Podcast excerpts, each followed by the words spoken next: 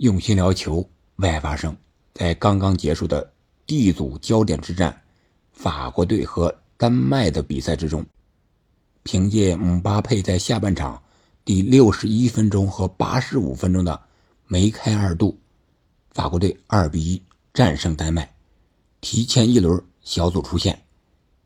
同时也打破了冠军小组不能出线的魔咒。这里是喜马拉雅出品的《憨憨聊球》，我是憨憨。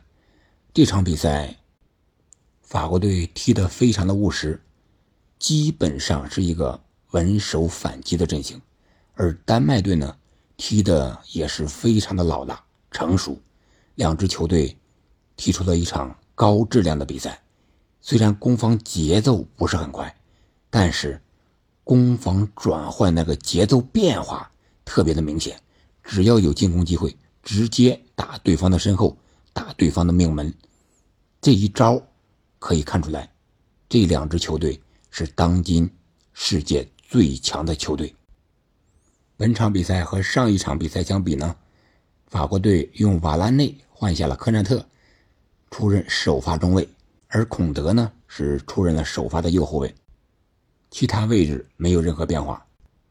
但是法国队的前场。四人组合站位非常的灵活，一会儿是四二三幺，一会儿又是四四二。格列兹曼是一个相当于前场自由人的角色，而姆巴佩呢是放在了左边，他非常擅长的位置。登贝莱依然是打右边路，吉鲁是出现在突前中锋的位置上，支点作用也是非常的明显。但是本场比赛，吉鲁并没有取得进球，并且在第六十一分钟，就在姆巴佩取得第一个进球之后，由小图拉姆替换他下场。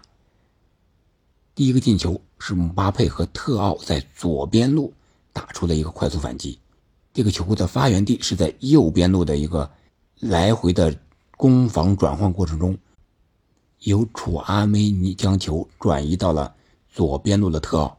特奥持球推进之后，将球给高速插上的姆巴佩，姆巴佩和特奥又连续的做出了二过一的配合，最终特奥传给中路的姆巴佩，姆巴佩推射将球打入小舒梅切尔把守的大门。第六十七分钟的时候，丹麦队由克里斯滕森利用角球的机会，用头球将比分扳平。第八十五分钟。姆巴佩接格列兹曼在右侧的传中，将球用大腿撞入球网，最终比分定格为二比一。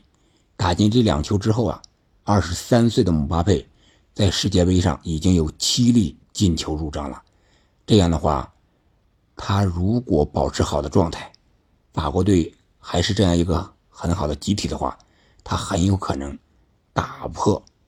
十六个。由克洛泽保持的世界杯最多的进球记录。那这场比赛结束之后呢？法国队是两战全胜，积六分，排名小组第一；澳大利亚积三分，丹麦和突尼斯分积一分，排在第三四位。那法国队就凭借这个积分，已经取得了小组出线权。最后一轮，他们面对突尼斯，打平就可以稳稳的锁定小组第一。这是大概率的事件，而澳大利亚和丹麦呢，将为一个最后的出线名额进行最后的争夺。当然，澳大利亚队是占有主动权的，因为他们打赢就可出线。好了，这就是本期节目我们要聊的法国和丹麦的比赛。感谢您的收听，我们下期再见。